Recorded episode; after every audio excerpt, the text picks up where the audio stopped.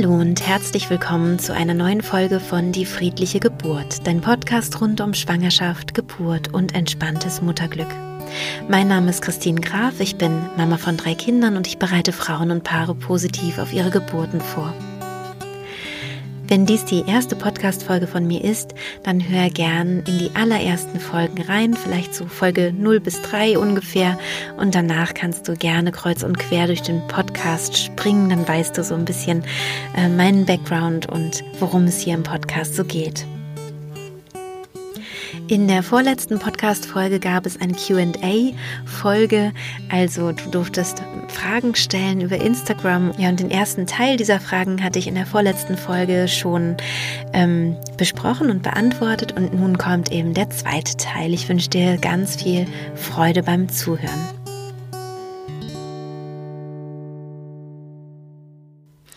So, ich starte jetzt direkt mit der ersten Frage der zweiten Hälfte. Die kommt von Sabina. Sie fragt, wie reagiere ich, wenn Kinder in der Öffentlichkeit ähm, kaltherzig behandelt werden, zum Beispiel im Supermarkt. Ähm, sie hat mir geschrieben, dass sie das immer ganz schwer aushalten kann und sich da auch nicht so richtig zurückhalten kann. Ich muss sagen, ich fühle mit dir, Sabina, mir geht das ganz genauso. Ich habe damit ganz, ganz große Probleme und weiß auch immer nicht genau, wie ist es jetzt richtig. Generell ist es so, dass ich mich tendenziell eher einmische, als dass ich zuschaue.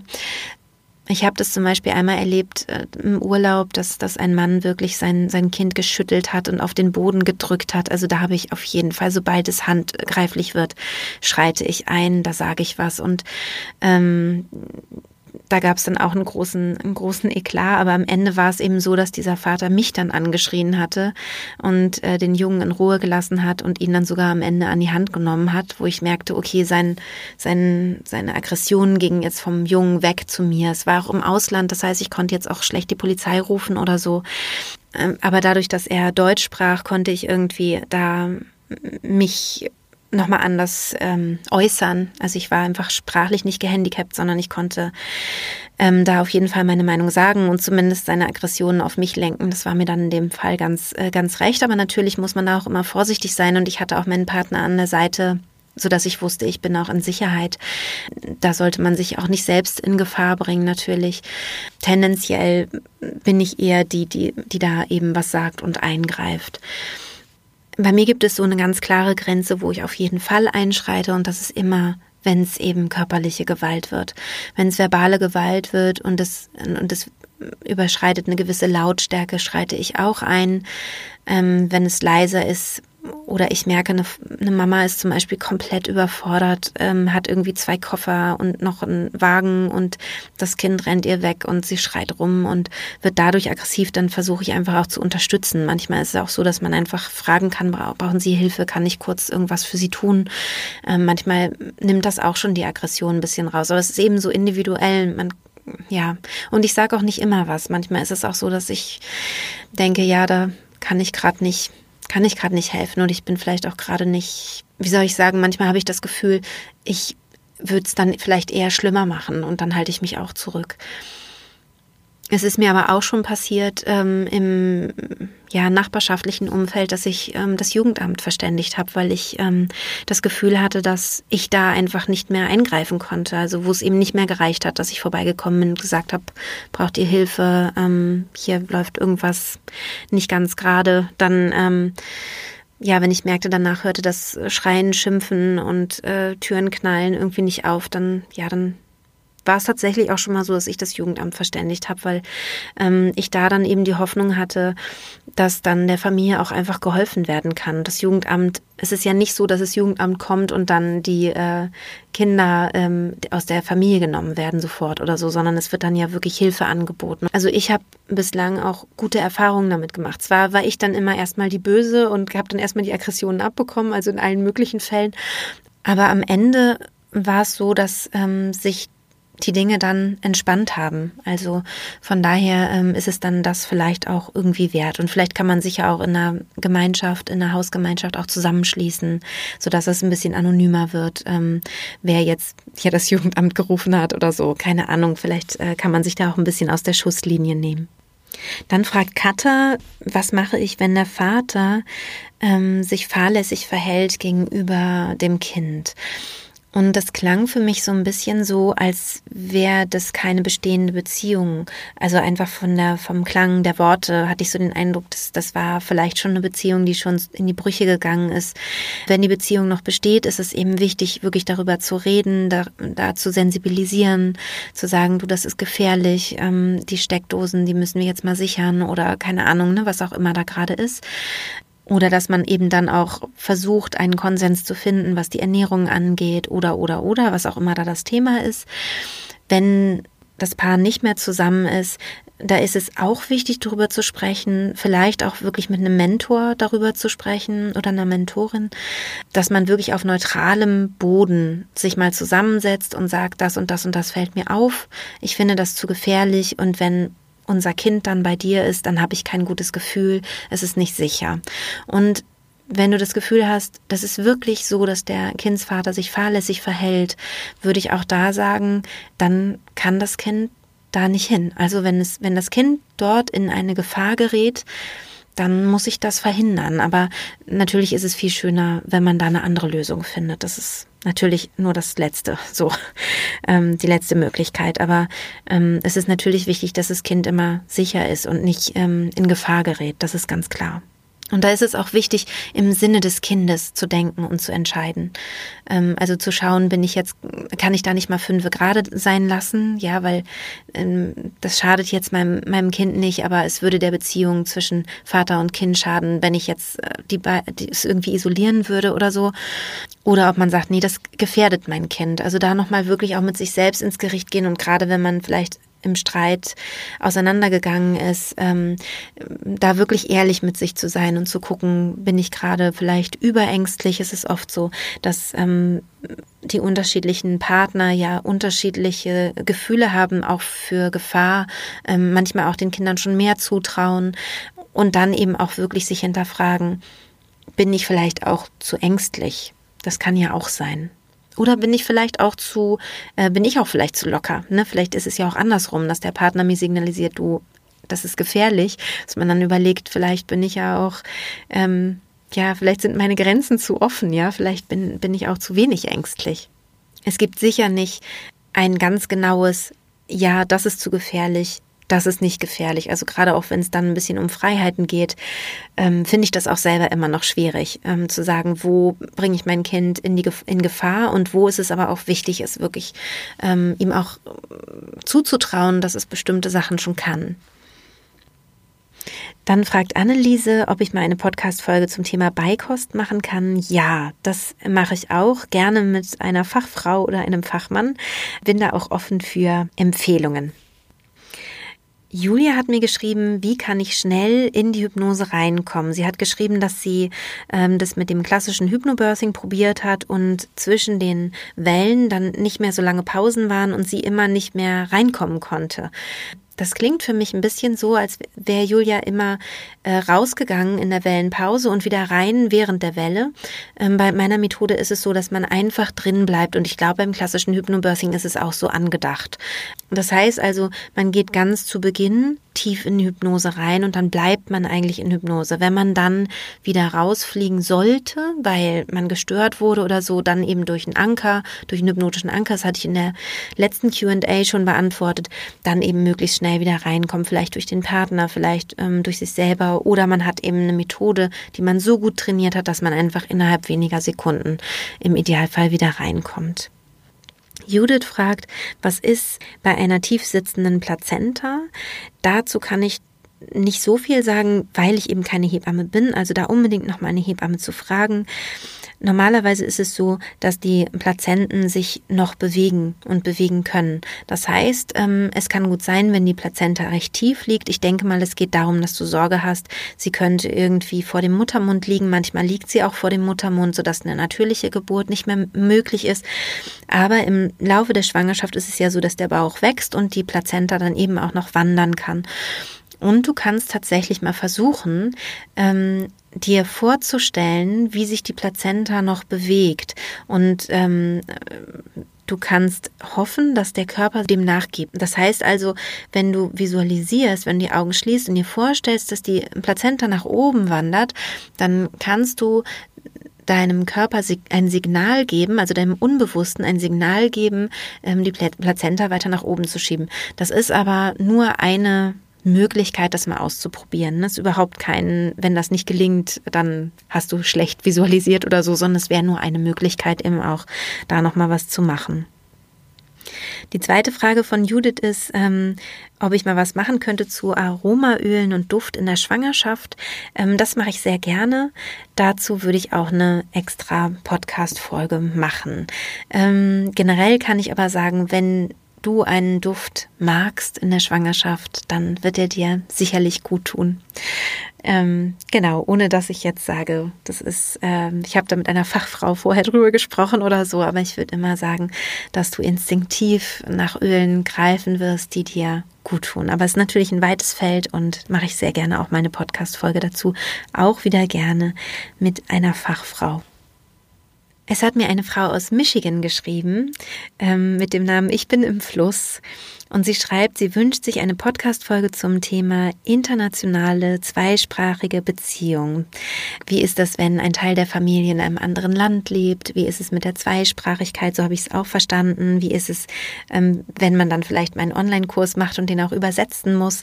Ähm, bei mir ist es so, dass wir gerade auch anfangen, Untertitel äh, zu, zu machen. Da könntest du auch mal schauen, ob du die schon findest. Also im Kurs gibt es, äh, ich glaube, zu fast allen Videos mittlerweile auch Untertitel. Und es gibt auch schon ein paar Hypnosen auch auf Englisch. Genau. Aber dazu mache ich auch sehr, sehr gerne mal eine Podcast-Folge und auch da wieder, wenn ihr da eine Empfehlung habt, schreibt mir sehr gerne, wen ich da mal einladen kann. Mama Friedlich hat eine ähm, ganz spannende Frage gestellt. Sie sagt nämlich, na ja, der tranceartige Zustand, der entsteht bei mir auch, wenn ich zum Beispiel im Internet surfe oder wenn ich einen Film schaue. Reicht das zur Vorbereitung auf die Geburt aus? Nein, denn der tranceartige Zustand entsteht sowieso mehrmals am Tag bei allen Menschen und dann müsste niemand mehr üben. Die Frage ist ja, kannst du diesen Zustand erreichen, wenn du gerade nicht im Internet surfst oder nicht gerade einen Film schaust, denn du wirst ja wahrscheinlich keinen Film schauen, während du ein Kind bekommst. Das heißt also, es geht darum, dass, ähm, diesen, dass du lernst, diesen Zustand, diesen tranceartigen Zustand, auf jede x-beliebige Situation zu übertragen beziehungsweise in einer Situation sofort abrufen zu können. Und zwar nicht durch ein langes, ich schaue auf einen Bildschirm, was vielleicht dann seine zehn Minuten braucht, sondern innerhalb von wenigen Sekunden. Und da braucht es nochmal ein anderes Training.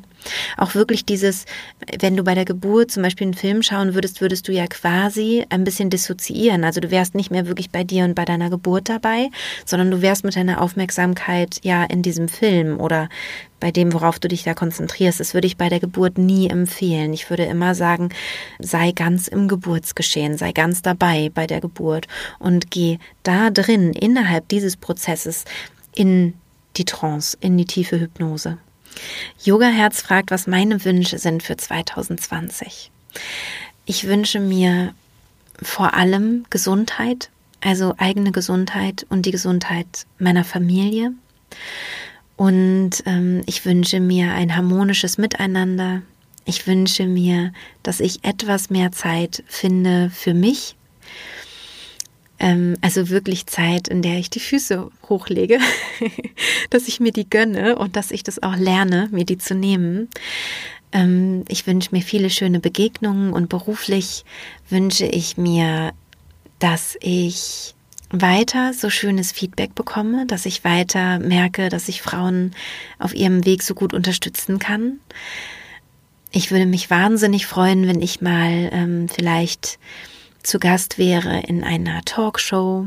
Ähm, das fände ich total toll, um vielleicht nochmal ein breiteres Publikum aufmerksam machen zu können über dieses Phänomen, dass man eben Geburt auch ganz anders erleben kann, positiv erleben kann.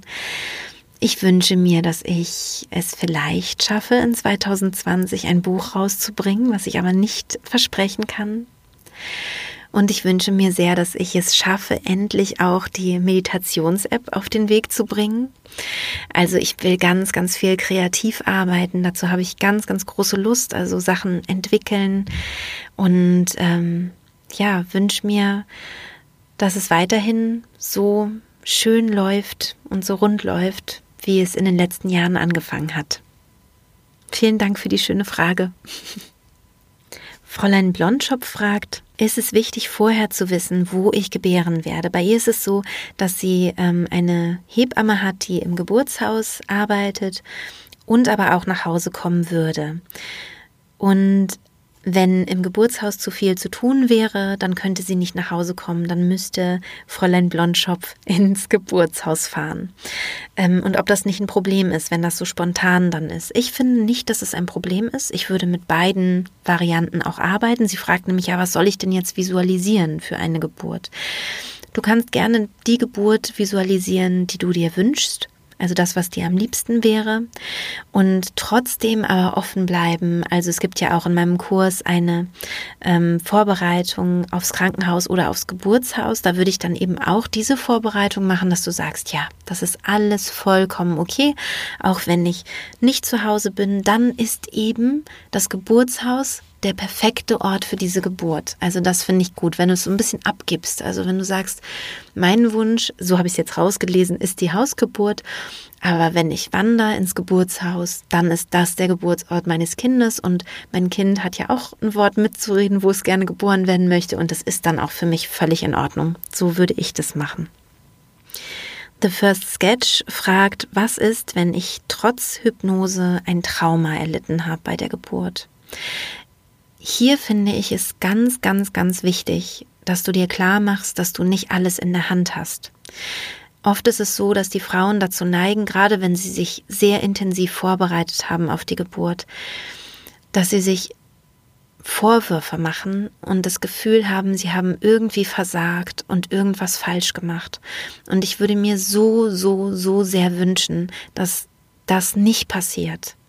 Weil du hast ja schon ein negatives Geburtserlebnis gehabt und dir jetzt noch die Vorwürfe zu machen, das ist so schmerzhaft. Und ich würde mir wahnsinnig wünschen, dass du das nicht machst, sondern dass du sagst, du hast alles getan, was in deiner Macht steht, was in deiner Macht stand, zu diesem Zeitpunkt mit dem Wissen, was du hattest, um eine möglichst positive Geburt zu erleben.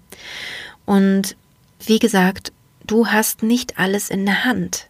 Es gibt auch noch Faktoren, die du nicht beeinflussen kannst. Und es kann sein, auch das, dass man rausfliegt aus der Hypnose oder dass man es aus welchen Gründen auch immer nicht richtig anwenden konnte, trotz Üben. Und das kann immer sein. Und ganz wichtig ist auch da zu wissen, du bist nicht die Einzige. Es gibt andere Frauen, denen es auch so geht. Ihr seid dann nicht allein. Und ja, ich kann es immer nur wieder, wieder betonen, du hast es nicht hundertprozentig selbst alleine in der Hand. Da sind so viele Faktoren. Es ist so ein sensibles Gefüge, so eine Geburt, mit allen seinen Aspekten, mit jeder einzelnen Frau in ihrem Kontext, mit ihrer Geschichte, mit allem drum und dran, dass es wichtig ist, dass du dir das klar machst. Und dann finde ich es ganz wichtig, wie bei jeder anderen traumatischen Erfahrung auch, hol dir Hilfe, hol dir gute, seriöse Unterstützung. Schau, dass du jemanden findest, der sich auf Trauma spezialisiert hat. Schau vielleicht auch nochmal die Traumafolgen an, hör nochmal die Traumafolgen aus meinem Podcast. Das ist bei mir die Folge 10 und die Folge 87. Und ich wünsche dir auf jeden Fall alles, alles Gute und dass es dir bald wieder gut geht. Das Gute bei einem Schocktrauma wie einem Geburtstrauma ist, dass es sich relativ leicht, also meistens relativ leicht wieder lösen lässt. Also bitte unbedingt da professionelle Hilfe in Anspruch nehmen und dich nicht dadurch quälen. Mira Sophie fragt, was ist oder was kann ich machen gegen die Angst, keine gute Mutter zu sein? Also, diese Angst hat fast jede Mutter. Und weil das so ist, habe ich eine Podcast-Folge dazu gemacht. Ähm, ich habe die gute Mutter-Meditation aufgenommen. Und das ist die Podcast-Folge 57. Also die würde ich empfehlen und ich hoffe, wenn du die regelmäßig hörst, dass du diese Angst ein bisschen verlierst. Heimatverliebt fragt, was ist, wenn mein Partner und ich unterschiedliche Geburtsortwünsche haben. Sie sagt, sie würde eigentlich lieber ins Geburtshaus gehen, ihr Partner möchte aber gerne ins Krankenhaus. Und ich glaube, was da helfen kann, ist, dass du ähm, mal zu einem Infoabend mit deinem Partner zusammengehst vom Geburtshaus. Weil meistens ähm, können ja die Hebammen da die viel besseren Antworten geben. Also auch was die Sicherheit angeht und so weiter. Weil ich denke mal, das ist wahrscheinlich die Frage oder die Angst dahinter. Dass du also gar nicht selbstständig jetzt versuchst, ihn zu überzeugen, sondern dass du sagst, komm, wir gehen mal zusammen zu einem Infoabend und da kannst du auch alle deine Sorgen ähm, mal erzählen oder kannst deine Fragen auch stellen. Das Krankenhaus ist wohl ein stillfreundliches Krankenhaus, aber es sagt wohl, Geburten finden nur auf dem Rücken liegend statt. Das finde ich ehrlich gesagt sehr merkwürdig. Da würde ich vielleicht sonst noch mal auch da zu einem Infogespräch hingehen. Also das kann ich mir eigentlich nicht vorstellen, dass ein Krankenhaus wirklich sagt, wir machen Rückenlage bei der Geburt, weil es ja wirklich eine ähm, ungünstige Geburtsposition. Ja, da würde ich nochmal nachfragen. Oder eben Gebären in der Wanne, das wäre wieder eine ganz gute Möglichkeit. Aber ähm, ja, also es ist wichtig, dass du dich auch wohlfühlst am Geburtsort. Also das ist schon auch wichtig. Aber mh, mm, wenn du in Hypnose dein Kind bekommen möchtest, dann ist eigentlich auch der Geburtsort nicht ganz so ausschlaggebend. Denn du nimmst sozusagen deinen inneren Raum mit und deinen eigenen Geburtsort nimmst du sozusagen mental mit, egal wo du hingehst. Und du kannst ja auch vom Geburtshaus zum Beispiel verlegt werden ins Krankenhaus und dann wäre auch dieser Wechsel da. Also man sollte sich auf jeden Fall auch mit dem Krankenhaus anfreunden. Das finde ich in jedem Fall wichtig, auch wenn man eine Hausgeburt plant, kann man, wenn man Angst haben sollte vor einem Krankenhaus, mal die Podcast-Folge 25 machen machen. Da geht es um äh, den Umgang mit Angst und da kann es gut sein, dass sich diese Angst auch löst. Das finde ich einfach wichtig, damit man im Fall der Fälle nicht äh, da in Panik gerät oder so, sondern eben auch dann noch eine schöne Geburt haben kann, auch wenn man verlegt wird. Mm. Ja, ich finde es eigentlich schon wichtig, dass, dass deine Wünsche da ähm, berücksichtigt werden und auch Gehör finden. Und dann muss man einfach schauen, weil es kann ja auch sein, wenn sich der Partner so unwohl fühlt oder dann seine Ängste auf dich übertragen, dann bringt es auch wieder nichts. Also ja, da muss man wieder individuell schauen und ganz sensibel miteinander sein, glaube ich. Auch wirklich die Ängste des Partners äh, ernst nehmen, ähm, da nochmal Fachleute befragen. So, das würde ich machen. Oh je, dann fragt eine, ähm, ich habe mir hier so Notizen gemacht und ich kann es gerade nicht mehr lesen, Sandra oder Salina, ich weiß es gerade nicht genau, ähm, wann denn meine Kinder aus dem Familienbett ausgezogen sind und ob ich Tipps habe für den Übergang. Ich finde, das ist ein, eine super Möglichkeit, auch da eine Podcast-Folge zuzumachen, Familienbett. Ähm, ich muss sagen, dass das, ähm, dass ich es gar nicht mehr so richtig sagen kann, weil wir ständig Betten gewechselt haben irgendwie. Also ich weiß noch im Wochenbett zum Beispiel, habe ich oft gar nicht mit meinem Partner zusammen in einem Bett geschlafen, sondern wir haben uns so abgewechselt und auch das Familienbett, weil ich konnte oft gar nicht im Familienbett schlafen, dann habe ich oft woanders geschlafen. Irgendwann hat sich das dann aufgelöst, auch weil wir umgezogen waren und ähm, ja, von daher, ich glaube, ich habe einige Tipps dazu, um, ähm, aber ich ähm, muss auch wirklich gestehen, dass meine Tochter zum Beispiel häufig immer noch bei mir schlafen will und die ist acht und das ist für mich aber auch okay. Also ich finde halt immer, es ist okay, solange es eben für alle okay ist und mit ihr habe ich dann so Deals, dass ich sage, heute nicht, ich brauche mal mein Bett für mich alleine oder so. Also ja, das ist glaube ich, ein ganz, ganz individueller Prozess und es geht darum, dass sich wirklich alle Familienangehörigen gut und wohl fühlen. Ist aber, wie ich finde, eine schöne Podcast-Idee also für eine weitere Folge.